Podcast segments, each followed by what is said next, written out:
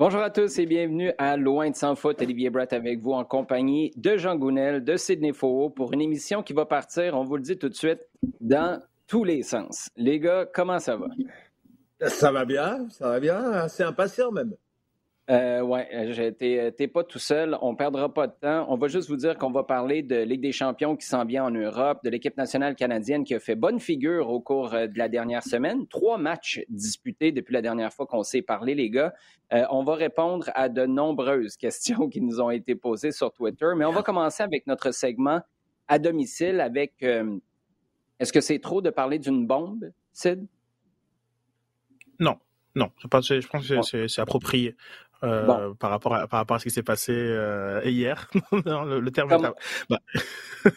Commençons ouais, avec cette bombe qui a été euh, annoncée par le CF Montréal par voie de communiqué mercredi matin, tout juste après 9 heures. Moi, j'essayais de communiquer avec le club pour un dossier complètement différent, puis on m'a dit, ben, tu sais quoi, attends juste cinq minutes, regarde tes courriels, puis peut-être qu'on aura l'occasion de se parler d'autre chose après.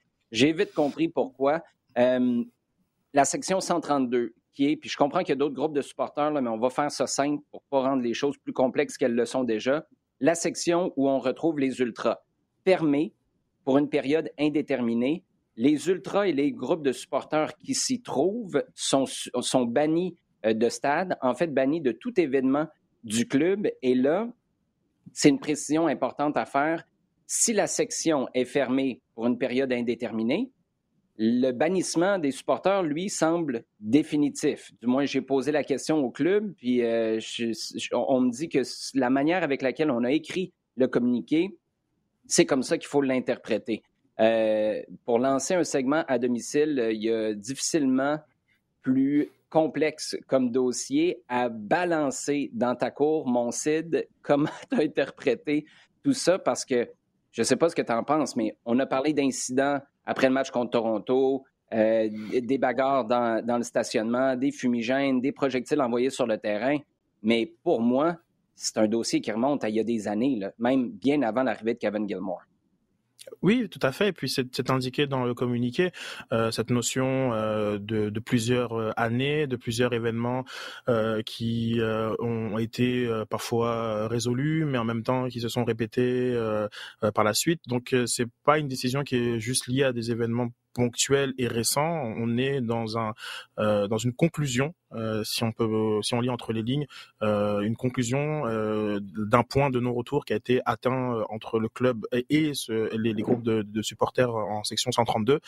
donc c'est c'est cet aspect-là qui, était euh, assez euh, peut-être surprenant parce que tu, tu voyais pas venir. Euh, on, était quand même un petit peu avant ça dans une période où il y avait une, forme de réconciliation, où il y avait de, nombreux actes de, dialogue entre des, les groupes de supporters et le club. Donc on pensait que ça allait dans une forme de résolution. et puis boum, le derby arrive avec tout ce que ça amène dans son comme, comme situation. Et, euh, et là, le coup près, il tombe, mais d'une façon qu'on qu'on a vraiment, personne n'aurait anticipé. Euh, on, dit vraiment purement et simplement, stop. Puis, euh, dialogue il y aura un jour ou l'autre, mais c'est vraiment pas à, l'ordre du jour. Et ça, ça, je crois que c'était pas, enfin que peu de personnes auraient anticipé, même si dans le contexte des changements organisationnels euh, de cette année, il y a une forme de logique à ce qu'on arrive à ce, type de conclusion, sachant qu'on a deux parties qui sont euh, radicalement opposées, euh, qui sont qui dans leur position initiale et qui nous ont montré depuis les huit derniers mois de l'année euh, qui seront irréconciliables sur ce dossier. Ouais, et ce qui est surprenant, en fait, ce que moi j'ai pas vu venir, on parlait toujours de ce combat entre les ultras et l'organisation. Puis encore là, ça remonte à l'époque de Joey Saputo, ça, remonte, tu sais, des bannières pour euh, protester. Là, Nick DeSantis, on pourrait y en parler. Puis euh, Kevin mm-hmm. Gilmore, Olivier Renard n'existaient pas. Là. Puis il y en avait un champ et une barge euh, des, bannières. Ça, c'est tout à fait correct. Après, tu as les incidents dans les tribunes. Là, on revient toujours avec cette idée de oui, c'est une minorité. C'est probablement vrai que c'est une minorité. C'est probablement vrai aussi que si on avait cru qu'on était capable d'arriver à une solution euh, constructive, moi, je pense que le club aurait probablement choisi d'aller après ces individus-là, aurait pu faire aussi une sortie publique en disant, bon, là, on vous le dit devant tout le monde, publiquement, voici la limite que vous venez d'atteindre. Si vous la dépassez encore, on ferme la tribune. C'est là où ça nous a pris de court parce que, Jean, moi, ce que j'ai pas vu venir, c'est, je parle de ce combat-là. Le CF Montréal a juste dit, ben, on vous invite plus sur le champ de bataille. Vous n'êtes pas invité. Vous allez vous battre contre quoi? Vous allez vous battre contre qui? Votre champ de bataille, entre guillemets, c'est chez nous. Et ça, c'est vraiment une position radicale du club qui dit on croit que pour le bien de l'organisation, sur le moyen long terme, parce qu'on s'entend qu'en fin de semaine contre Nashville, ça va être tranquille au stade. Je pense que tout le monde est conscient de ça. Et à ma connaissance, au club, on en est conscient, puis on n'est pas heureux de ça non plus, parce qu'on sait qu'on va sacrifier une grosse ambiance, une grosse portion de l'ambiance, même s'il y a d'autres supporters. Euh, à quel point tu penses que c'est un risque calculé ou c'était juste, Jean, une écœurantite de là, il y a la Ligue qui s'en mêle, il y a Toronto qui demande des sanctions, on n'est plus capable de gérer ça, les Ultras, go, on débarrasse tout le monde. Ouais, je crois que tu lèves un point, euh, à mon avis, qui est sous-jacent de toute façon. On va parler du reste après, mais la, position de la Ligue est assez claire là-dessus et je pense qu'elle euh, a été. Euh, a assez virulente et a, certainement pesé dans la décision du club. Parce que la Ligue, la MLS, elle a euh, depuis longtemps cette politique de zéro tolérance par rapport à la violence. C'est peut-être l'élément sur lequel elle est la plus euh, rigoureuse. Euh, il y, a eu des débordements dans d'autres stades ponctuels à première vue. En dehors des stades aussi, à, New York en particulier, à Los Angeles aussi. Mais clairement, Montréal est un des endroits qui est régulièrement montré du doigt pour ce qui se passe à, l'intérieur, avec les fumigènes, euh, avec, euh, avec qu'on appelle certains débordements. Là encore, on va avoir chacun notre façon de dire euh, ce qui correspond à un débordement ou pas. Mm-hmm. Mais, mais c'est certain que là, clairement, il y, a une volonté de, de, de, de la part du club sous cette impulsion, parce que je pense qu'à un moment, la Ligue a dit, OK les gars, vous, vous faites quelque chose parce que, euh, ce que ça peut plus là, euh, avec euh, en plus la réaction de Toronto, les plaintes de Toronto, qui, qui, ont forcé un peu la direction du club à couper complètement quelconque relation, que ce soit une relation de discussion ou une relation d'affaires, d'affaires au sens où mm-hmm. on vous vend des, des, billets, des abonnements de saison, vous venez encourager l'équipe, avec, euh, avec ces groupes de supporters. Euh, comme tu l'as souligné, c'est vrai que ce n'est pas nouveau, même s'il y a clairement dans le communiqué des, supporters qui, est sorti hier soir, euh, clairement une volonté d'indiquer qu'il n'y a pas de dialogue possible depuis et, qu'il y a une rupture nette avec le club depuis la, refonte ou le, le branding, ou ça comme tu veux, euh, et qu'on est parti vers des chemins complètement divergents. Donc, euh, est-ce qu'il y a... Ouais. Ouais, j'allais juste dire, c'est super intéressant le point que tu soulèves là, parce que moi, le ton de ce communiqué-là, qui est, euh, puis ça peut être une position légitime, mais qui est très accusateur, dans le fond, on dit que Kevin Gilmore est responsable de, tout ça. Mais mm je ne sais pas ce que tu en penses, ce communiqué-là, dans un autre contexte à l'époque pour le recrutement ou pour euh, des fumigènes avant l'arrivée de Kevin Gilmore. Puis je suis pas en train de dire, là, je veux juste mettre une chose très, très au clair.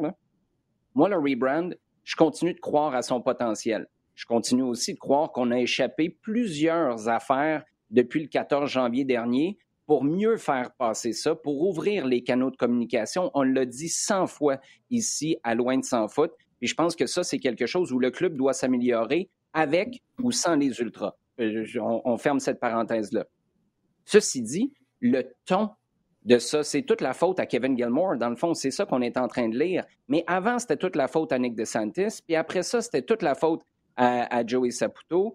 Puis euh, il y a Don Garber, il me semble, qui est passé dans le tordeur aussi à un moment donné parce qu'on allait se, travestir devant les corpos de la MLS. Puis la vraie affaire, c'était le, centre Claude. Tu sais, là, je, je, sais que je fais des amalgames, mais à quelque part, je pense, puis là, corrige-moi si je me trompe, Sid, que c'est un peu ça qu'on a voulu couper avec une opportunité. Et là, c'est moi qui l'interprète de cette manière-là. une opportunité qui est venue de la MLS, qui est venue de Toronto avec des incidents répétés, d'évacuer cette aura-là. C'est pour ça que moi, je trouvais que le rebrand avait sa raison d'être. Puis je vous l'avais dit, il y avait trop de relations viciées avec ses anciens, avec les partisans, avec les médias, avec le Montréal Inc. Tout le monde avait à quelque part son histoire d'horreur avec le club, puis c'était une occasion de repartir sur des bases nouvelles. Cette relation-là avec les Ultras est très symbolique de ça aussi. Et je pense que c'est peut-être ça qu'on a voulu évacuer du stade. Pas juste les critiques envers Kevin Gilmore, parce que je présume qu'être à sa place, ça doit pas être le fun à regarder, se faire dire de foutre le camp à chaque rencontre à domicile, même si ça fait juste quatre matchs depuis que l'équipe est revenue au mois de, juillet. Mais on n'est jamais content. Sid, tellement près des médias sociaux. Il y a un beau match, puis là, tu vas pouvoir me rafraîchir la mémoire. Moi, je me suis tenu loin de Twitter. Puis déjà ça, je pense que ça en est un exemple parfait. Il y a des matchs au stade où le 5-4 face à Cincinnati, c'est un feu d'artifice, ça se passait bien. Ça chiale sur les médias sociaux. On trouve le moyen de se plaindre. Il y a comme toujours ce cynisme latent, ce nuage gris, peu importe ce qui se passe sur le terrain ou les efforts qui sont faits, des efforts qui sont, je le répète, plus qu'imparfaits. Est-ce que c'est ça qu'on voulait évacuer du stade avec la fermeture du 132? Euh, c'est certain que on a eu un, prétexte euh, qui était euh, suffisamment solide puisqu'il y avait des relations avec un autre club et, et, la ligue pour évacuer et pour prendre des décisions que tu aurais peut-être pas pris dans un autre contexte. Ça, ça, ça mmh c'est certain que c'est le mot prétexte c'est pas pour minimiser, euh, euh, mais une fois qu'on lit le communiqué, on comprend que euh, il y avait autre chose et qu'on a aussi une, espèce de, sentiment, un, aveu d'impuissance, parce que on peut aussi ajouter au communiqué la sortie de, du, directeur, du directeur des communications qui indique qu'il y a eu de, de nombreuses tentatives de résolution. Donc c'est certain que tu as, envie vraiment de, tirer la corde. Maintenant, sur l'aspect du parfois du, cynisme qui, entoure euh, les, ultras en, en particulier, ce qu'on a, c'est qu'on a des personnes qui estiment aussi que vu le niveau de, d'énergie, de, temps, de, de, passion et de, supporterisme qu'ils investissent dans le club et, sur lequel le club est, très content de pouvoir compter, euh, ils ont aussi ce droit d'exprimer des insatisfactions. Ce qui est quand même très particulier, un peu même à notre culture, euh, je dirais, euh, même médiatique et un peu sportive, c'est qu'on met beaucoup d'emphase sur les moments négatifs de, de, dans, dans, la relation entre le club et les supporters.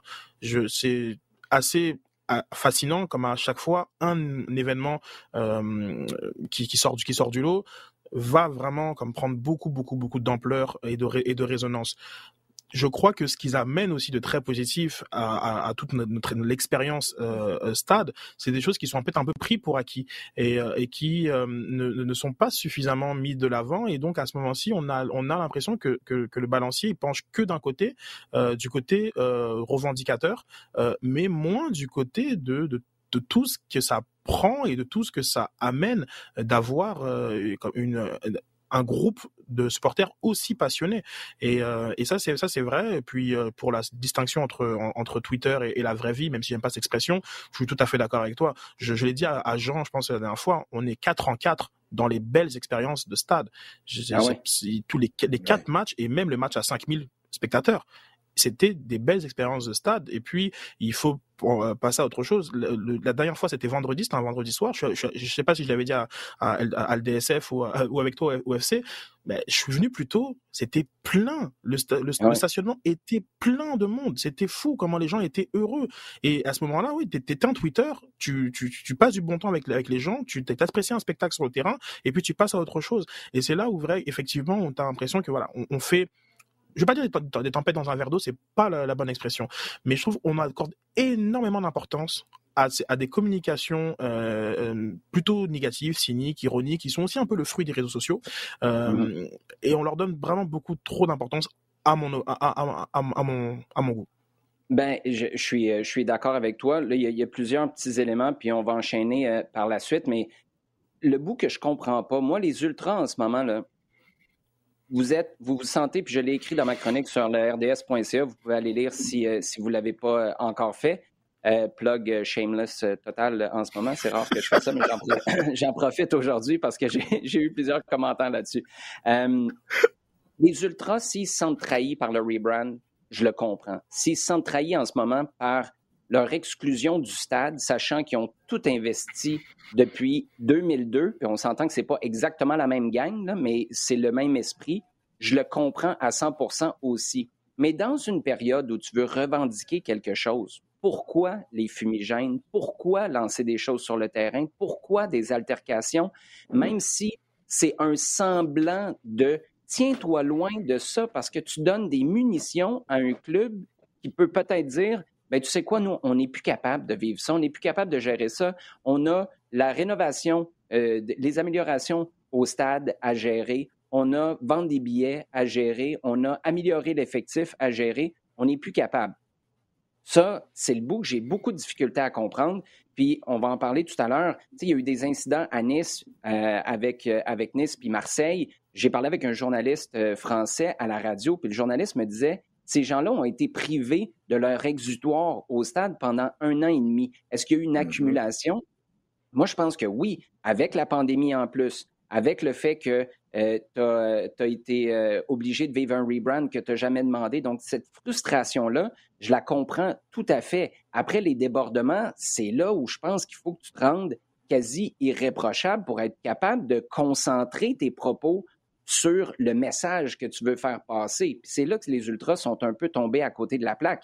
La dernière chose que moi je veux dire là-dessus, c'est pas d'hier. Les ultras, on aurait dû les valoriser davantage en leur disant, et peut-être en sortant publiquement plus souvent aussi, ça, c'est inacceptable. Par contre, on vous apprécie, on vous aime, vous êtes important pour nous, on est prêt à travailler ensemble sur X, Y, Z, mais sur A, B, C, on n'est pas négociable. Mais on est tellement heureux de vous avoir avec nous. C'est quelque chose qui n'a jamais été fait. Je me souviens en 2015, je pense que c'était pour euh, le déplacement au Mexique pour jouer le, match aller de finale de la Ligue des Champions. Moi, je me disais, Joey Saputo là, ou quelqu'un de la haute direction qui débarque parce que les supporters revenaient quelque chose à 2-3 heures du matin, si je ne me trompe pas va les rencontrer, va les voir, débarque pour leur dire Hey gang, merci. On est tellement heureux que vous soyez là. C'est pas toujours parfait, mais on est comme un vieux couple. On est content de savoir, on est content de partager notre vie ensemble, puis on va vivre des affaires extraordinaires. On vous apprécie, même si vous nous énervez une fois de temps en temps. On va vivre avec parce que vous êtes important. Ça n'a jamais été dit aux ultras. Puis moi, je pense que ça a fait gonfler un sentiment d'insatisfaction et ça mène à une réalité qui est différente, à mon sens, de l'extérieur entre celle des ultras et du 1642. Parce que le 1642 a du bagage, mais ils en ont moins que les ultras qui sont là depuis le début des années 2000. Tu as réussi à t'asseoir avec le 1642, tu as négocié quelque chose qui est peut-être imparfait, mais qui a réussi à faire avancer tout le monde. La cloche est revenue au stade. Le 1642 a commencé à retrouver son, ton d'avant. Puis en as là-dedans qui sont vraiment pas contents du rebrand quand même. Alors qu'avec les Ultras, ce qu'on entend, c'est qu'il y a eu le même genre de, de, de, rencontres séparément. Au bout de trois heures, trois heures et demie, on n'avait pas passé, c'est ce qu'on nous dit, le premier point de l'ordre du jour, qui avait six ou sept points. On avait passé trois heures à parler du rebrand, puis on était rendu nulle part dans la conversation. Pour moi, le communiqué qui a été euh, mis sur les réseaux sociaux par l'Association des supporters, c'est un parfait reflet de ça. Ça s'en va nulle part. Moi, je le vis dans des conversations sur Twitter. Ça devient un débat qui part en vrai. Tu te dis, mais on parle de quoi, là? C'est pas ça que j'ai dit. vous interprétez. Ça s'en va dans tous les sens, sauf celui d'une direction constructive. Et à quelque part, c'est là où je me dis, je peux comprendre le CF Montréal de se dire, on serait-tu capable de survivre dans le stade sans eux? Après, puis Jean, peut-être juste un petit commentaire là-dessus pour conclure. Euh, est-ce que tu es capable de le faire? Moi, mon avis, c'est que tu ne peux pas juste remplir la section des ultras avec d'autres supporters qui ressemblent aux ultras. Il faut que tu changes complètement et que tu n'aies aucun point de référence dans le stade à est-ce que c'est comme les ultras ou est-ce que c'est peut-être un downgrade en bon français? Qu'est-ce que tu vois pour la suite? En ce sens-là. Si les ultras, puis je, le répète aussi, là, parce que je l'ai dit dans ma chronique, Moi, je souhaite que les Ultras reviennent, que tout le monde soit capable de s'entendre parce que c'est un groupe qui est hyper important en ce moment, l'ambiance du stade, mais ça pointe pas dans cette direction-là. La suite pour toi, Jean, ce serait quoi? Ben, d'abord, d'abord, première question, qu'est-ce qui va les empêcher de revenir? Qu'est-ce qui va les empêcher de revenir euh, si tu es vraiment décidé d'aller prendre un billet dans une autre tribune? Ben, ils ne seront pas des groupes, right? ce sera pas 100, ils sont quoi, 150 200, Ouais, mais tu sais très bien comment ça se passe. quand même, on l'a vu quand même dans, des dizaines et des dizaines de stades, des groupes qui rentrent par deux ou trois, puis au, bout d'un moment, se vont se retrouver. Ah, je pense que ça, c'est pas quelque chose. Euh, ah, mais ils vont, ils vont mettre des idées dans la tête de quelqu'un. Non, non, mais hein, Jean, c'est super intéressant ce que tu dis. Le seul bémol, par contre, c'est que tu vas te retrouver dans une tribune. Là, on revient sur la sécurité, par exemple, parce que ça va toujours être derrière ça mm-hmm. que le club va se, se cacher. C'est peut-être pas le bon mot. C'est comme ça que le club va, défendre sa décision. Tu vas être dans une section où tu es assis. Right? Fait que ça, ça va faciliter le travail de la sécurité s'il y a des interventions à faire ou des gens à identifier, je présume.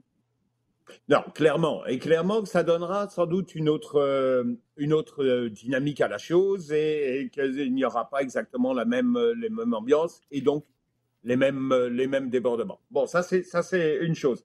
Très clairement, qu'est-ce que tu dois faire? Tu vas te retrouver avec cette tribune, il va falloir utiliser, va falloir utiliser cet espace parce que tu ne peux pas te rester comme ça pendant indéfiniment avec une tribune qui va être fermée sans personne. Euh, tu as proposé l'idée de créer une, une tribune, euh, euh, disons, active pour, ouais, pour, pour, pour, des, pour, les jeunes.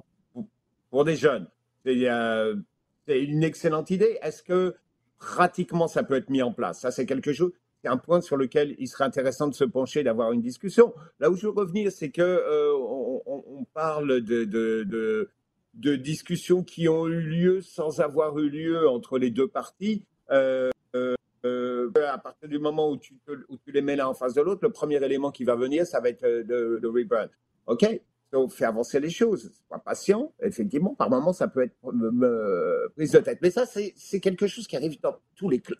Dans tous les clubs, il y a ces éléments qui vont être beaucoup plus turbulent, on va dire, et, et, tenter d'aller au-delà un petit peu de, de, de, certaines euh, règles. C'est partout la même chose. C'est partout la même mhm. chose que les clubs, euh, là où les clubs se distinguent, je dirais, c'est dans leur capacité à dialoguer. Euh, je pense que c'est arrivé, on, va, on va en parler plus tard, c'est arrivé en France. Je veux à Marseille, il y a quand même eu un travail qui a été fait à un moment d'une situation qui était compliquée à quelque chose d'un petit peu plus, euh, d'un peu plus organisé. Ça s'est passé en, Italie aussi. En, Angleterre, c'est encore autre chose parce que là, il y a eu, il y a eu vraiment une, euh, un, coup de poing qui a été fait sur euh, des éléments perturbateurs graves avec une identification et des, des interdictions de stade.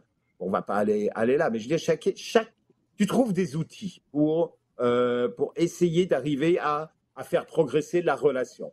Euh, ce que je vois là, c'est que la relation s'arrête à partir dès que le mot rebrand arrive et qu'on ne veut pas aller au-delà. Est-ce qu'il n'y a pas moyen d'avoir une discussion en disant OK les gars, on essaye de parler, essayer de trouver un moyen qu'on puisse, de façon à ce qu'on puisse vivre ensemble. Pour l'instant, on laisse. Est-ce qu'on peut laisser cette question du rebrand de côté pour l'instant Essayer de parler tout simplement d'une vie ensemble à l'intérieur du stade? Est-ce que cette discussion-là est possible? Déjà, ça, ce serait un point qu'on pourrait essayer de, de soulever. Deuxième chose, tu parles de sécurité. Oui, il, est certain qu'il il va il faut dans ce cas-là être un peu plus, euh, euh, un peu plus actif à ce niveau-là. Tu sais, la plupart des clubs, ils ont, il, y a, un, système en trois points hein, qui est prévention, dissuasion, répression. Clairement, la MLS demande une politique de prévention, c'est-à-dire de discussion avec euh, avec les supporters, essayer de leur dire voilà, on vous donne cet espace-là, on vous donne c'est possible de manifester et de, de, de, soutenir votre équipe, voilà le cadre, voilà les limites dans lesquelles c'est possible de le faire. Est-ce qu'il y a moyen aujourd'hui, et, je dis même encore aujourd'hui, même à un mhm. moment où il semble qu'il y ait un divorce assez, assez sévère, euh, d'arriver à ce, ce genre de, de, modus vivendi? Oui, et euh, je veux juste préciser aussi, Jean, euh, deux choses. Je vais revenir sur la tribune pour les jeunes. Mais, tu sais, je parlais du ton puis d'un trois heures. Moi, j'ai aucune idée c'est qui qui se braque dans ces discussions-là. La seule chose que j'ai vue, c'est le Mhm. ton des deux, des deux communications. Le club euh, qui fait tomber un coup près, pas à peu près. Après, tu as l'association des supporters, euh, incluant les Ultras, qui blâment Kevin Gilmore. Pour moi, tu as besoin d'un médiateur là-dedans, pas à peu près. C'est vraiment un couple qui est blessé puis qui se met à s'obstiner à cause que il y a encore des croûtes dans l'assiette, puis euh, telle affaire n'a pas été lavée, puis le lave-vaisselle n'est pas sorti, puis à un moment donné, ça part en vrille pour des raisons qui, au fond, sont des blessures qui sont beaucoup plus profondes, puis qui... As-tu de la misère avec la vaisselle à la maison, Sid? Non, mais l'ex- l'exemple était, était trop précis. Ouais, mais, mais je- Attends une minute. Il est trop précis, mais c'est parce qu'il est trop personnel aussi. Mais ça, c'est le bout dans lequel je ne vais pas, pas m'engager si ça te dérange pas. C'est- pour un autre genre de podcast. ça. On travaillera, là-dessus, les relations de couple. Euh, je veux juste terminer, les gars, parce qu'on a passé euh, beaucoup de temps là-dessus, mais je pense que ça valait la peine de faire le tour de manière plus exhaustive. Mon idée, moi, pour une tribune, puis je, saute dessus à toutes les fois qu'il y a une opportunité parce que vous avez aucune idée comment je souhaite que ça arrive un jour. Est-ce que vous voyez souvent des kids de 16 ans, 17 ans, voire 22 ans qui vont au match du CF Montréal ou même de l'Impact à l'époque, seuls, sans leurs parents? Envoyez-vous Euh, souvent? 22 ans, oui, quand même, 22 ans. Après, euh, après ouais, 16. euh, ouais, même, un voyez- peu moins, pas- même 16 un peu moins en groupe. Ouais. Eh, en tout cas, écoute, ce serait, ce serait intéressant de poser la question parce que pour moi, il y a un gap dans les gens qui vont au stade. Tu y vas en famille avec tes parents, puis là, à un moment donné, quand tu as 25, 26, 27 ans, quand tu commences à avoir un petit peu plus d'argent, là, tu retournes au stade parce que tu as peut-être fini de faire le party ou peut-être que tu as plus d'argent à ta disposition. Moi, ce que j'aimerais, c'est de voir une section. C'est peut-être pas obligé d'être une grosse, grosse section. Je pense pas que tu aurais assez de monde pour commencer ça. Mais de 12 à 17 ans, tu pas d'alcool, tu pas de parents. Ce qui arriverait, c'est que ça donnerait une expérience aux kids qui leur permettrait de trouver leur propre champ, de s'approprier le stade, de développer leur culture de supporter. Puis après ça, une fois que ça fait deux, trois, quatre ans que tu as eu ces kids-là dans ton vivier, tu les prends puis tu leur donnes une nouvelle section de supporters. Puis là, on parle d'un projet de, de 5 à 10 ans, c'est clair, parce que ça n'arrive pas du jour au lendemain. Mais moi, je pense que ces gens-là, après ça, s'en iraient ailleurs dans le stade. Il y en a peut-être qui décideraient de juste prendre deux billets de saison.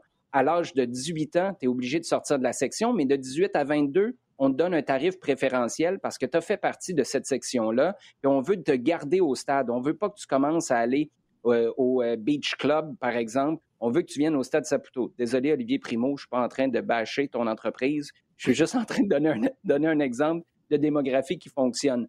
Euh, moi, je pense qu'il y a quelque chose de tellement précieux là parce que ce serait à eux. Ce ne serait pas maman, papa qui tiennent par la main. Maman, papa peuvent être dans la section à côté, mais ça devient ton expérience, ton club, ta tribune, tes champs. Et après, tu es capable d'avoir des bonnes racines fortes que tu transplantes dans une autre section du stade tu vas rejoindre l'équivalent des Ultras si, ou les Ultras carrément s'ils font leur retour au stade, le 16-42, ou carrément une autre section qui pourrait devenir une section supporter, un nouveau virage. Bref, je voulais juste le préciser parce que j'y crois vraiment. En Europe, c'est des sections qui s'appellent en Irlande, en tout cas School Boys. Là, on va School Boys, School Girl, peu importe comment on veut l'appeler. Mais je pense qu'il y a vraiment du gros potentiel là. Je le sais que c'est complexe en termes de vente de billets, de supervision, mais je pense que c'est quelque, quelque chose qui mériterait d'être exploré et personnellement juste d'être implanté. C'est mon opinion personnelle. Je ne sais pas ce que ça représente comme coût, comme euh, organisation, comme infrastructure ou comme revenu aussi potentiel. Euh, mais bref, c'est une idée qui est lancée comme ça. Sid, euh, il y a le Canada qui jouait aussi au cours de la dernière semaine. On a tendance je sais, à je vous, ai, je vous ai vu à la télévision, vous deux. oui, excellente nouvelle d'ailleurs qui, est, qui est tombée. Tous, euh, tous les matchs qui restent, euh, il en restait 12 lorsque l'annonce a été faite. Il en reste 11 maintenant après la victoire du Canada 3-0 face au Salvador. Ça, c'était mercredi soir au BMO Field. Tous les matchs vont être présentés sur les plateformes du réseau des sports d'ici la fin des qualifs en début d'année 2022. Donc ça, c'est une excellente nouvelle.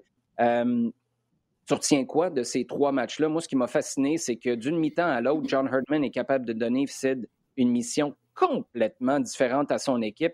Rester assis face aux États-Unis en première mi-temps, attaquer en deuxième, soyez prudent en première mi-temps face au Honduras, trouvez vos repères. Face au Salvador, c'est le contraire. Sortez comme des trains. C'était 2-0 après 11 minutes. Toi, qu'est-ce que tu as retenu?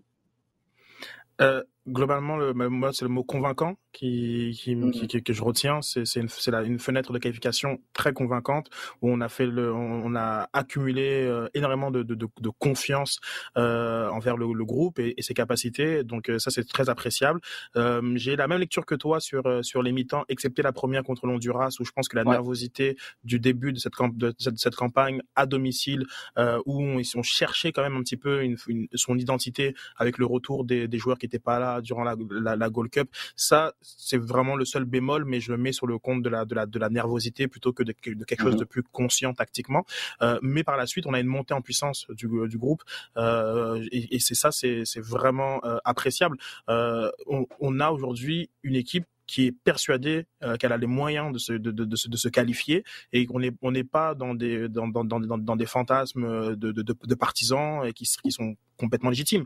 Mais là, on, au sein du groupe, on, on le sait qu'on peut se qualifier et je, je, pourrais même aller un peu plus loin, genre comme sauf accident, on sait qu'on va se qualifier.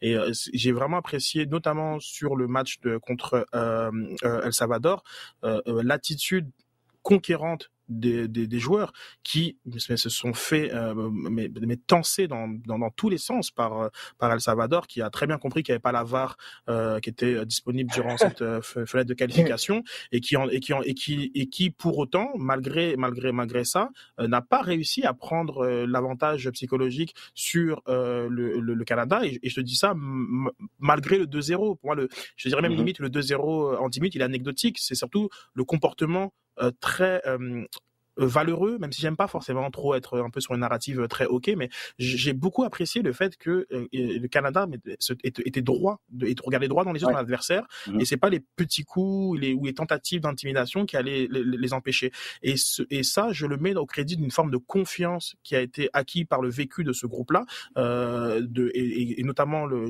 la Gold Cup qui, qui, qui, est très fondateur. Euh, ainsi que le résultat contre les États-Unis, parce que c'est quand même gros ce match, ce match nul là contre les mhm. contre les Américains.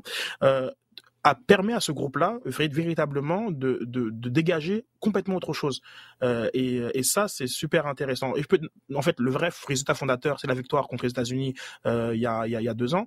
Euh, ouais. Mais et aujourd'hui, on, on, voit que c'était pas un hasard cette victoire-là. C'est pas c'est pas un flou, comme on dit en, en bon anglais, en bon français pardon. Mais c'est ça qui j'apprécie beaucoup, cette montée en puissance là qui me fait voilà regarder la fenêtre euh, Mexique, Jamaïque, euh, euh, Panama de façon très confiante. Et Sid, tu parles de ce résultat-là dimanche dernier face aux États-Unis. Je pense que un, la victoire d'hier, mais face au Salvador, ça met en lumière ce résultat-là parce que tu confirmes et le fait que les États-Unis sont allés au Honduras, étaient menés 1-0 et finissent par gagner 4 1 montre que toi, tu as été capable de les tenir en échec chez eux. Et je pense que ça, montre encore plus à quel point c'est un résultat super acceptable d'être allé chercher un point aux États-Unis, sachant qu'il faut que tu les accueilles plus tard euh, dans la ronde de compétition. Euh, Jean, peut-être un commentaire sur cette victoire-là face au Salvador. Tu l'as fait quand même sans Alfonso Davies. Et ça, comme tes résultats sans Davies et Jonathan David à la Gold Cup, mais ça va avoir galvanisé tes troupes, ça va avoir donné une confiance au Canada que tu n'es pas dépendant. Je comprends que c'était le Salvador, ce n'était pas le Mexique que tu avais en face, mais que tu n'es pas entièrement dépendant d'Alfonso Davies non plus. Non, d'abord, le Salvador, c'est ton pain quotidien en, en CONCACAF et c'est le, le, type d'équipe contre lesquelles tu dois faire des résultats et contre lesquels tu vas jouer ta qualification. Le Mexique, c'est encore une autre, une autre discussion. Euh, euh, sur ces trois matchs-là, ce qui, qui, est le plus notable, c'est la maturité de ce groupe. C'est mmh. euh, d'être capable d'arriver à, euh, avec avec euh, une rotation assez assez marquante quand même parce que euh, tu, tu, tu, peux te priver de, de, Jonathan David pour un match, tu peux jouer sans Alfonso ah Davis oui. pour un, un, autre match, tu peux jouer sans McAnthony Kay, tu peux euh, laisser de côté Victoria, tu peux euh, faire rentrer sortir euh, Miller. Donald Henry a fait un très gros match contre les États-Unis. Ok, tu, vas être remplaçant pour le match suivant. Euh, Atiba Hutchinson dans un milieu où j'avais des petites craintes pour le match pour le Panama quand je vois Stakio Hutchinson pour tenir le milieu de terrain, Osorio dans un rôle un peu plus libre. Il y avait, mais clairement cette équipe-là, elle, euh, elle est à l'aise dans un nombre euh, assez vaste de, de, dispositifs, d'organisation. Euh, mais surtout, surtout, ce qui m'a marqué, c'est la maturité de ce groupe-là. quand tu vois ce que sont capables de faire, ce que, ce que, finalement un gars comme Oelet est capable de faire, ah clairement, le potentiel, il est là depuis longtemps. Il, le livre maintenant, je dirais, il est bien plus grand que ce qu'il a jamais été avec le Canada. Il a, il a été, il a sauvé des coups, ou en tout cas donné espoir à plusieurs reprises dans, sa, dans son passé. Mais euh, là, ce que tu vois, tu te dis, OK, là, clairement, je comprends complètement le gars, pourquoi il est là et pourquoi, euh, dans cette équipe où il y a plein de jeunes qui sont très prometteurs et très talentueux, pourquoi ce gars-là, tu le gardes et puis euh, non seulement tu le gardes, mais il est extrêmement important. Tu comprends pourquoi Atiba Hutchinson, il est essentiel de le, rappeler et de le garder pour, pour galvaniser ce groupe-là. Et, tu vois aussi clairement que chaque élément a son utilité, que tu fais pas rentrer un Adécoubé pour faire le, nombre, parce que mhm. tu sais clairement ce qu'il apporte, ou ce qu'il peut apporter beaucoup plus tôt dans le match, même en, tant que partant. Enfin, il y a clairement quelque chose qui s'est passé. Euh, oui, il y a eu un, moment fondateur, une étincelle qui est le match contre les États-Unis il y a deux ans, mais il y a euh, quelque chose qui s'est mis en place et qui se conforte, qui s'est conforté lors des tours préliminaires. Les tours préliminaires qui ont servi à dire, OK, on a, on a ce potentiel-là, maintenant il faut le concrétiser. Il faut le concrétiser en créant des actions et en marquant des buts. C'est arrivé. Il y a eu ensuite le tour euh, supplémentaire contre Haïti, qui représentait un irritant dans, dans, l'histoire de cette l'histoire récente de cette sélection, qui a été balayé assez, bah, mhm. facilement. Sans, sans doute. Et il y a eu la Gold Cup. Ensuite, on, bascule sur ces qualifications. Ouais, je, je rejoins Sid en disant il y a eu ce petit moment de, nervosité et, de c'est le moment maintenant en première mi-temps contre le Honduras, qui, était, clairement un, assez piégeux à domicile pour un premier match face à une équipe qui, euh, qui, est un bloc. Mais euh, ensuite, bon, bah, y a eu, on sent que les, gars se sont lâchés et, euh, et ont été totalement capables d'adhérer à certaines consignes. On l'a vu contre les États-Unis en particulier. Tactiquement, ça a été un très bon match. Euh, enfin, ouais, on voit, c'est que cette équipe-là, elle apprend, mais qu'elle elle, elle apprend et qu'elle est capable de, de contenir, de tenir cette expérience-là et de la faire progresser, de la faire fructifier. Oui, tactiquement, ça a été un très bon match. Va dire ça à Brandon Aronson, puis tu verras ce qu'il va te, ce va te répondre, lui. Les gars, on va passer, on va passer en deuxième vitesse parce que le temps file, il nous reste encore beaucoup de sujets. On va appuyer sur l'accélérateur. On passe en temps additionnel. Jean, te rappelles-tu la fois où les Brésiliens ont commencé à se faire les apôtres des mesures sanitaires quelques semaines seulement? Parce que oui, on peut compter en semaines après avoir levé la main et dit, nous, la Copa América que la Colombie veut pas, que l'Argentine veut pas, on va la prendre. On a quoi, trois quarts de millions de cas de COVID actifs, mais c'est pas grave, on va l'accueillir, la Copa América. Puis là, tout d'un coup, quand l'Argentine débarque avec des gars qui ont, euh, selon les rapports, fait des déclarations erronées sur euh, leur déclaration COVID, ben là, la police et les autorités sanitaires qui débarquent sur le terrain. Oui, ben là, alors dans, cette histoire, dans cette histoire-là, il y a, y a, tellement, c'est une pelote et puis euh, il y a des fils un petit peu partout et d'un côté, tu arrives à un nœud, mais c'est clairement un truc totalement, totalement fou et, euh, c'est très difficile d'arriver à, tirer les raisons euh, pour lesquels ça s'est passé de, cette façon-là. Et, je te dirais que, euh, alors on se renvoie un petit peu là-bas, le, rapport a été envoyé à la FIFA qui doit faire une enquête, mais il y a aussi la police qui s'en mêle parce que euh, on est en train de regarder les déclarations des quatre joueurs euh, argentins en question. Il y a les, les services de, de, de, santé, il me semble que c'est l'ANVISA qui a dit qu'ils avaient. Alors il y a cette histoire-là il dit qu'ils avaient tenu une réunion la veille avec des représentants de la sélection argentine, qui, eux, disent non, ça s'est pas passé comme ça exactement. Euh, à partir du moment où on ne s'accorde pas sur quelque chose d'aussi clair que ça, c'est pas évident à démêler, quoi, clairement. Mais ouais, il y a, y, a, y a, une. Euh,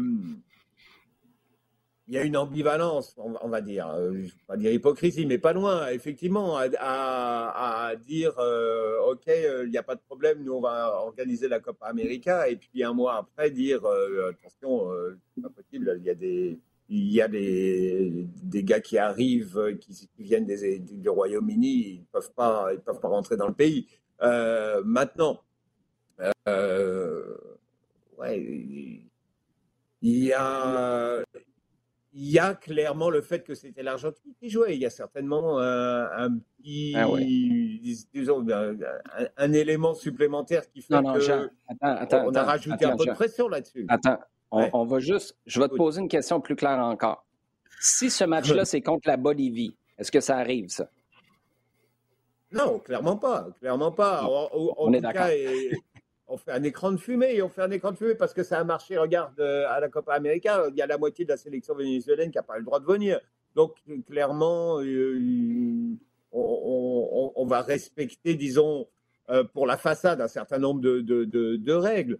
Maintenant, quand ça devient vraiment sérieux et avec le vécu de la Copa América, qui en plus a vu l'Argentine aller gagner au Brésil en finale, en battant le Brésil, il y a clairement une volonté d'être un, disons, tourner les choses d'une euh, façon qui puisse, euh, qui puisse être arrangeante. Et, parce que ça met, mine de rien, c'est l'Argentine que ça met en difficulté parce que c'est elle qui est présentée comme ayant triché. Donc, il, y a certainement, disons, certaines motivations derrière qui ne sont pas trop claires.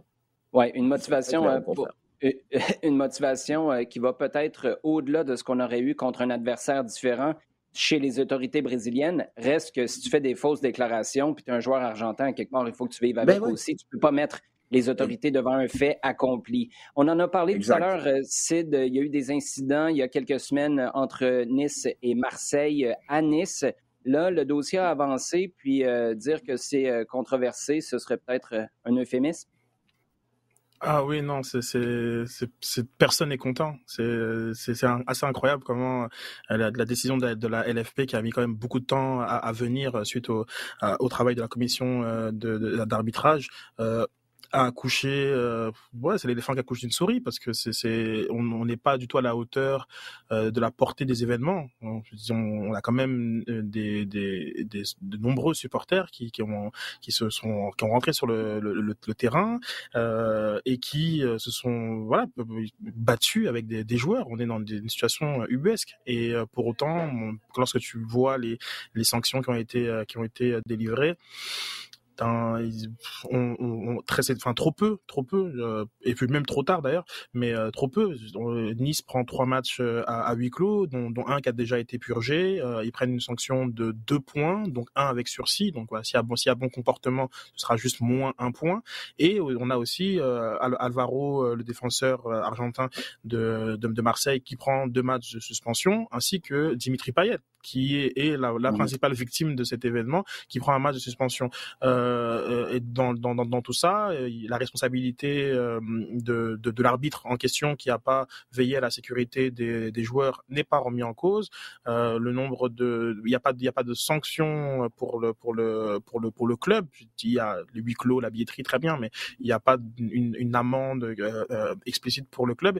Et tu as, vraiment l'impression qu'au contraire, en fait, on a fait même une jurisprudence et que si d'autres événements similaires euh, comme surviennent, on a, on a vraiment créé un monstre avec, euh, cette décision. Ça attends une minute, juste en deux secondes avant qu'on passe au sujet chaud. Es-tu en train de nous dire que les sanctions, en les regardant, des gens pourraient se dire, bon, ça vaut la peine?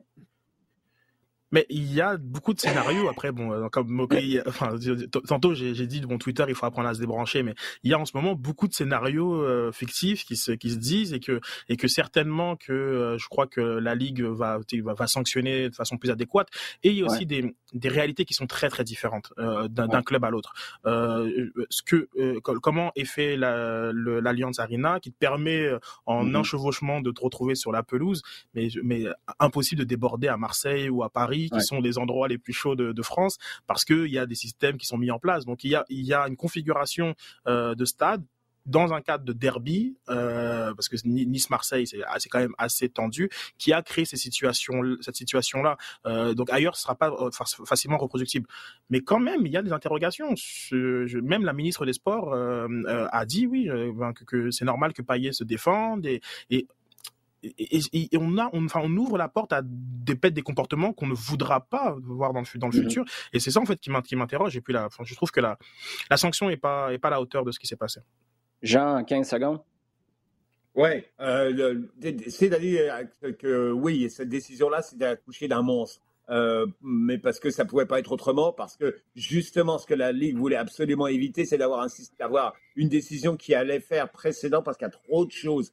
il y a des attaques contre un joueur de la part du public. Le joueur, oui, Payet, il est victime, mais il renvoie cette bouteille. Or, c'est quelque chose qui est contre lequel on, lutte complètement, qui est euh, des, actes comme ça de la part euh, venant des joueurs, de joueurs qui commencent à, se battre avec, avec des supporters. Il y a un nombre incroyable d'éléments là-dessus que la Ligue voulait absolument euh, éviter de, sur lesquels la Ligue voulait absolument éviter de créer des précédents parce que c'est trop mêlé, trop entremêlé, euh, éviter qu'un club puisse euh, prétexter de telle ou telle chose pour ne pas jouer et porter plainte. Marseille ne revient pas sur le terrain, ils étaient censés avoir perdu le match ça n'a pas de sens non plus parce que clairement, ils sont victimes, eux, à un moment aussi. Euh, donc, il y a trop d'éléments pour que la Ligue ait pu prendre une décision qui aurait justement, et, on est dans le système de, la, de la Ligue euh, et de, de, ces instances de, décisionnelles euh, très administratives. Donc, éviter qu'il y ait une jurisprudence trop lourde et dont on puisse se servir régulièrement après. clairement, ça a accouché d'un une décision qui est trop faible dans tous ces éléments, les un point, les, matchs à huis clos, etc. Mhm. Euh, ça n'a pas de sens. ça n'a pas de sens et, clairement c'est une décision qui n'en est pas une, même si à mon avis il y aura des appels là-dessus et que euh, il est possible que ça, avance hein, euh, au-delà de ça. Oui, et vous savez à quoi ça me fait penser, ça, les gars? À l'époque où je prenais mes cours d'arbitre, puis qu'on nous présentait un scénario, qu'est-ce que tu fais si le ballon frappe la barre horizontale, explose, dégonfle, frappe un chien qui traverse la surface de réparation, le gardien s'enfarge sur le chien, puis finalement le ballon se ramasse dans le but. Est-ce qu'il y a un but ou pas? Puis là, tu te dis, ben, je, ne sais pas comment gérer ça. Je vais retourner chez nous, juste aller me coucher, puis je verrai si quelqu'un a la solution après. La, la Ligue en France, j'ai l'impression que c'est ce genre de scénario-là qui ont eu. Sujet chaud, les gars. On va commencer, Sid, avec toi. Question de Dr. Gab. Selon vous, est-ce que le CF Montréal prépare une vente? Depuis le rebrand de ces Gab qui continue? C'est vraiment une impression de plus en plus forte. Et se débarrasser des fans bruyants, c'est une bonne façon d'éviter un drame à la Columbus.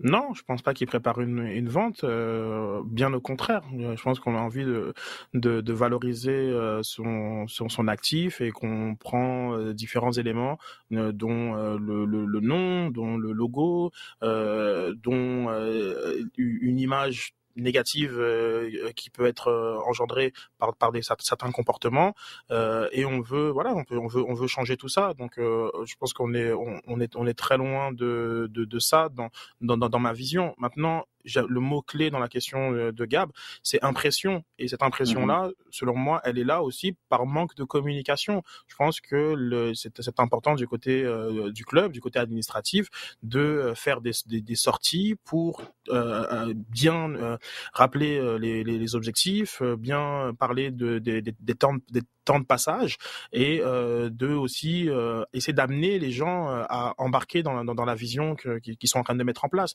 Et sans ces ces, communications-là, ben, on va toujours pouvoir laisser la porte ouverte à toutes sortes d'interprétations euh, de la situation euh, actuelle. Oui, j'ai euh, tendance à aller dans le même sens que toi, Sid, parce que quand mm-hmm. j'entends Kevin Gilmore, à qui j'ai eu l'occasion de parler il y a deux semaines, si je ne me trompe pas, dire la famille Saputo veut avoir une équipe gagnante, veut gagner des championnats, ben, tu te dis, tu n'es pas en train de penser à vendre l'équipe, à moins que ce soit vraiment le show de boucan de tous les shows de boucan. Si tu penses à mettre une équipe gagnante, ça va pas se faire cette année. On, ben, ça pourrait, là, mais l'équipe pour dire on court après une MLS Cup, ça va se faire dans deux ans, peut-être? Euh, tu entends aussi parler d'investissement dans le stade. C'est encore d'actualité, même si on dit que la ville n'est pas revenue vers le club. À un moment donné, je pense que le club va avoir besoin de se mouiller puis de faire une autre sortie avec un projet euh, officiel, présenté peut-être publiquement pour dire, là, la ville, est-ce que vous êtes prêt à nous aider ou pas? Mais quand tu entends parler de ça, quand tu entends Kevin Gilmore dire, avec Olivier Renard, on n'a pas statué sur son futur, mais on dit c'est seulement le début d'un long projet, euh, ce serait vraiment soit garder Kevin Gilmore dans le néant, citer les, le groupe de propriétaires et pas lui, lui faire savoir que ce serait tes intentions ou vraiment, vraiment bien déguiser les intentions de l'organisation. Moi, je continue de penser que pourquoi tu donnerais tout ce trouble du rebrand si tu étais pour penser à vendre, tu fais juste liquider, dégraisser, puis tu vends, puis la prochaine personne qui l'achètera, que ce soit ici ou ailleurs, décidera de faire le rebrand. Tout à fait. exactement, j'ai la même lecture que toi, Olivier. Euh, ça nous amène, Jean, à une question de Franco Sergerie. Est-ce que Joey Saputo est dû pour une sortie? Et juste pour, euh, juste pour clarifier, euh, la question, moi, je la pose probablement tous les mois depuis deux ans. Puis, tu sais, c'est pas pour faire le smart, là, je te vois, je te vois rire, Sid, mais à tous les mois et demi, peut-être, il y a quelque chose qui arrive, puis je me dis, ça pourrait être intéressant. Des fois, c'est d'un point de vue business. Pendant la pandémie, c'était pour parler de la réalité en, Italie versus l'Amérique du Nord. Euh, et là, j'ai reposé la question ce matin. On est toujours, puis je le respecte, mais on est toujours sur la même position. Joey Saputo ne veut pas donner d'entrevue. C'est la même chose depuis deux ans, donc ça reste cohérent à ce niveau-là. Mais selon toi, Jean, est-ce que ce serait bénéfique de voir une sortie de Joey Saputo à ce stade-ci? Est-ce que tu, est-ce qu'on on parle là de suite au, à ce qui s'est passé euh, vis-à-vis des supporters? J'interprète euh, la question de Franco, mais je te dirais oui. ouais, moi aussi j'interprète comme ça aussi. Et, euh, non, je crois pas. Je crois pas du tout. Je ne vois pas dans quel. Je ne vois pas ce qu'il apporterait au débat je ne vois pas certainement pas en quoi il apporterait quelque chose de qui puisse permettre d'aller vers l'avant. Et parce que la seule possibilité où de, je vois, le seul canal vers lequel il y aurait une sortie, ça, n'aurait pour effet que de euh, d'envenimer les choses, disons. Euh, non, je ne pense pas qu'on soit pour, euh, vers une sortie de, de Joey Saputé. Je pense que justement, ce qui marque ces derniers mois, c'est une certaine retenue dans, ce, dans ces interventions-là, alors qu'avant, il en était plutôt. il en était. Il n'était pas avare, on va dire. Moi, le seul bémol que j'apporterais à ça, puis je pense que dans la foulée des événements, c'est trop chaud en ce moment. Puis euh, je pense que euh, Joey Saputo, c'est un sanguin. À quelque part, il y aurait peut-être des risques que ça dérape. Mais éventuellement, quand mm-hmm. les choses vont se calmer, quand tu es dans une phase plus positive, Sid, tu vas probablement me dire qu'on était dans une phase positive, puis là, les Ultras, puis la, section 132 se fait garrocher dehors, fait qu'on n'est jamais loin d'un incident diplomatique. Mais à quelque part, cette idée-là, puis Sid l'a dit tantôt, Jean, c'est une impression que plusieurs supporters ont, pour la plupart des supporters qui investissent dans le club, que leur club pourrait disparaître, être vendu. D'avoir Joey Saputo qui dit Hey, la gang, c'est pas du tout notre intention en ce moment. On cherche des investisseurs, des partenariats stratégiques. On veut investir dans le stade. On veut investir dans l'équipe comme on l'a toujours fait avec des Drogba, des Piatti, Divayo, Nesta et compagnie de dire ça, je pense que ce serait très rassurant. Mais euh, tu as peut-être raison, Jean, que de parler d'un dossier qui est aussi chaud et qui peut déraper aussi rapidement, ce serait peut-être pas le meilleur euh, timing. Euh, il y a Louis Colas euh, que, qui pose une question. Outre un plan quinquennal, est-ce qu'il y a une façon de rétablir ce qui semble être la cassure ultime entre le club et ses supporters? En fait, je vais te poser, tu pourras répondre à la question de Louis, mais est-ce qu'il y a une cassure entre le club et ses supporters ou est-ce qu'il y a une cassure entre le club et les supporters de cette section-là? Est-ce que tu vois deux dossiers séparés ou c'est vraiment les supporters dans leur ensemble? Non, non, c'est pas les supporters dans son ensemble. C'est évident que aller, aller au stade pour, vous en convaincre. Il y, a, du monde qui a envie de passer du bon temps. Je, le dis, je le répète. Donc c'est pas c'est pas c'est pas les supporters, ce sont des supporters. Maintenant, ces supporters là euh, sont euh, particuliers et effectivement, euh, tu as besoin d'eux pour amener euh, ton expérience à un autre niveau. Donc effectivement, il faut arriver à se parler. Sauf qu'il y a aussi des précédents qu'on peut voir ailleurs et que lorsque j'entends plan et j'entends supporter, moi directement je pense au plan Le Prou qui a été un, geste qui a été posé euh, par la, direction du Paris Saint-Germain quand ils ont décidé de nettoyer, mais alors là, nettoyer euh, au, Karcher euh, leur, leur, tribune du côté de, Boulogne et, d'Auteuil suite à, la mort d'un jeune supporter. Et et, aussi suite à de nombreux incidents qui, qui étaient un mmh petit peu le lot de la, de, la vie autour du, du, du Parc des Princes, dont l'ambiance est universellement reconnue comme l'une des meilleures au monde, simplement. Sauf que mmh. y a des limites à ne pas dépasser. Et là, lorsque le Prou bien aidé par par le volet politique, a décidé d'aller à fond dans ces changements euh, dans l'organisation des groupes de supporters. Il y a, pas eu de retour. Pendant de, nombreuses années, le, le Paris Saint-Germain était handicapé de ses supporters. Puis ça a pris un peu euh, le, retour de des euh, investisseurs qataris et la volonté parce que comme dans, dans leur actif, ils savent très bien du côté de Nasser El Raifi que tu as besoin d'avoir des belles tribunes, euh, de trouver des, des façons de, de, de, de de cohabiter et au-delà de cohabiter, de collaborer, euh, parce que c'est là ce qui, ce qui, est arrivé. Mais il y a eu une grosse cassure, une cassure qui est l'équivalent de ce qu'on est en train de voir avec la fermeture de la tribune 132. Et ça a mmh pris des personnes euh, qui ont décidé d'amener le bon et de minimiser le moins bon d'une culture euh, ultra euh, au, au, travers d'un club. Et là, il y a, comme il y a deux points que j'aimerais amener, c'est que d'un point de vue structurel, il y a un gros problème chez les chez les chez chez les, les, supporters où, où par exemple la réunion dont tu parles, la réunion de trois heures, mais ben, on l'a tous appris hier et personne n'était au courant que le club avait rencontré les ultras et c'est pas la première fois qu'on a aucune idée des relations mhm. réelles qui sont entretenues entre le club et les ultras parce que je suis désolé mais tu fais pas rentrer euh, tout ce que tu fais rentrer dans le stade sans qu'il y ait des relations donc il y a forcément mhm. un dialogue mais qui est pas communiqué donc structurellement, on a un problème. Qui sont les qui sont les représentants? Qu'est-ce qui et il y a une opacité euh, claire qui est entretenue à, tort ou à raison euh, par rapport par, par, ces groupes de supporters qui nous empêche finalement de d'embarquer dans leur dans, dans, dans, leur vision au-delà de ce que nous on voit la, partie émergée de l'iceberg. Donc ça c'est très problématique et peut-être pour faire un, un, rebond sur ton, ton point sur la façon de protester, il y a réellement, il faut le dire, un problème d'influence. Si les ultras faisaient toute la tribune euh, de, comme de, bord à bord et qui décidaient d'arrêter de faire de juste un match, de pas de pas venir, je peux t'assurer que comme là, on les écouterait différemment. Aujourd'hui, euh, leur nombre fait en sorte que les moyens d'expression sont forcément radicaux. C'est forcément, gens comme on le sait très bien, comme t'as pas le choix finalement d'avoir ces moyens d'expression là lorsque t'as pas un pouvoir d'influence euh, massive, sachant que on doit le rappeler aussi, c'est la tribune la moins chère du stade.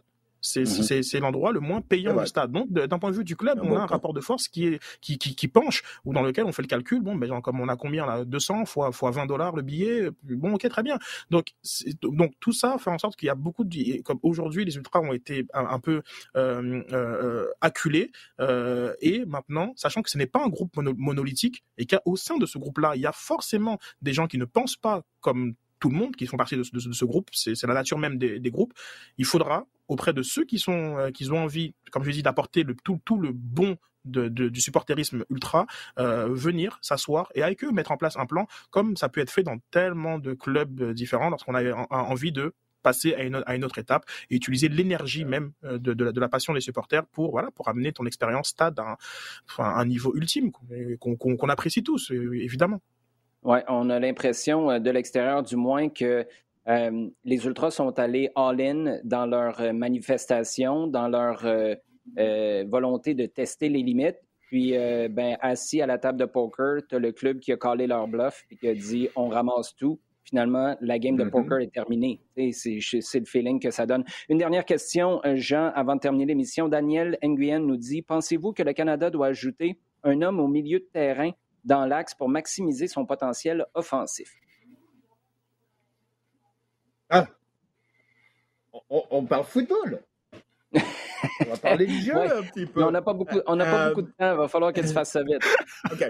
Non, c'est un problème. Non, mais c'est une question d'organisation. Et je pense que euh, c'est bien comme question. Mais je pense que dans le système euh, qui, est mis en place là, euh, non, je ne pense pas que rajouter quelqu'un au milieu axial, ça puisse, euh, ça puisse euh, faire euh, déjà, ça, puisse permettre au Canada d'être encore plus offensif, ou en tout cas que son potentiel offensif soit plus réalisé. Le système actuel, il est, il est fait. Regarde, tu as, trois défenseurs. Trois défenseurs, pourquoi? Parce que tu veux jouer en surnombre toujours, quel que soit le système d'attaquant qu'on va te, te, mettre en face. Qu'est-ce que ça fait? Si tu n'as qu'un seul attaquant de pointe, tu vas toujours avoir donc un défenseur vis-à-vis -vis de l'attaquant normalement, tu en as toujours un deuxième qui est là encore pour avoir ce surnom. Donc, tu as un troisième qui, théoriquement, sert pas grand-chose. Qu'est-ce qu'on a vu hier?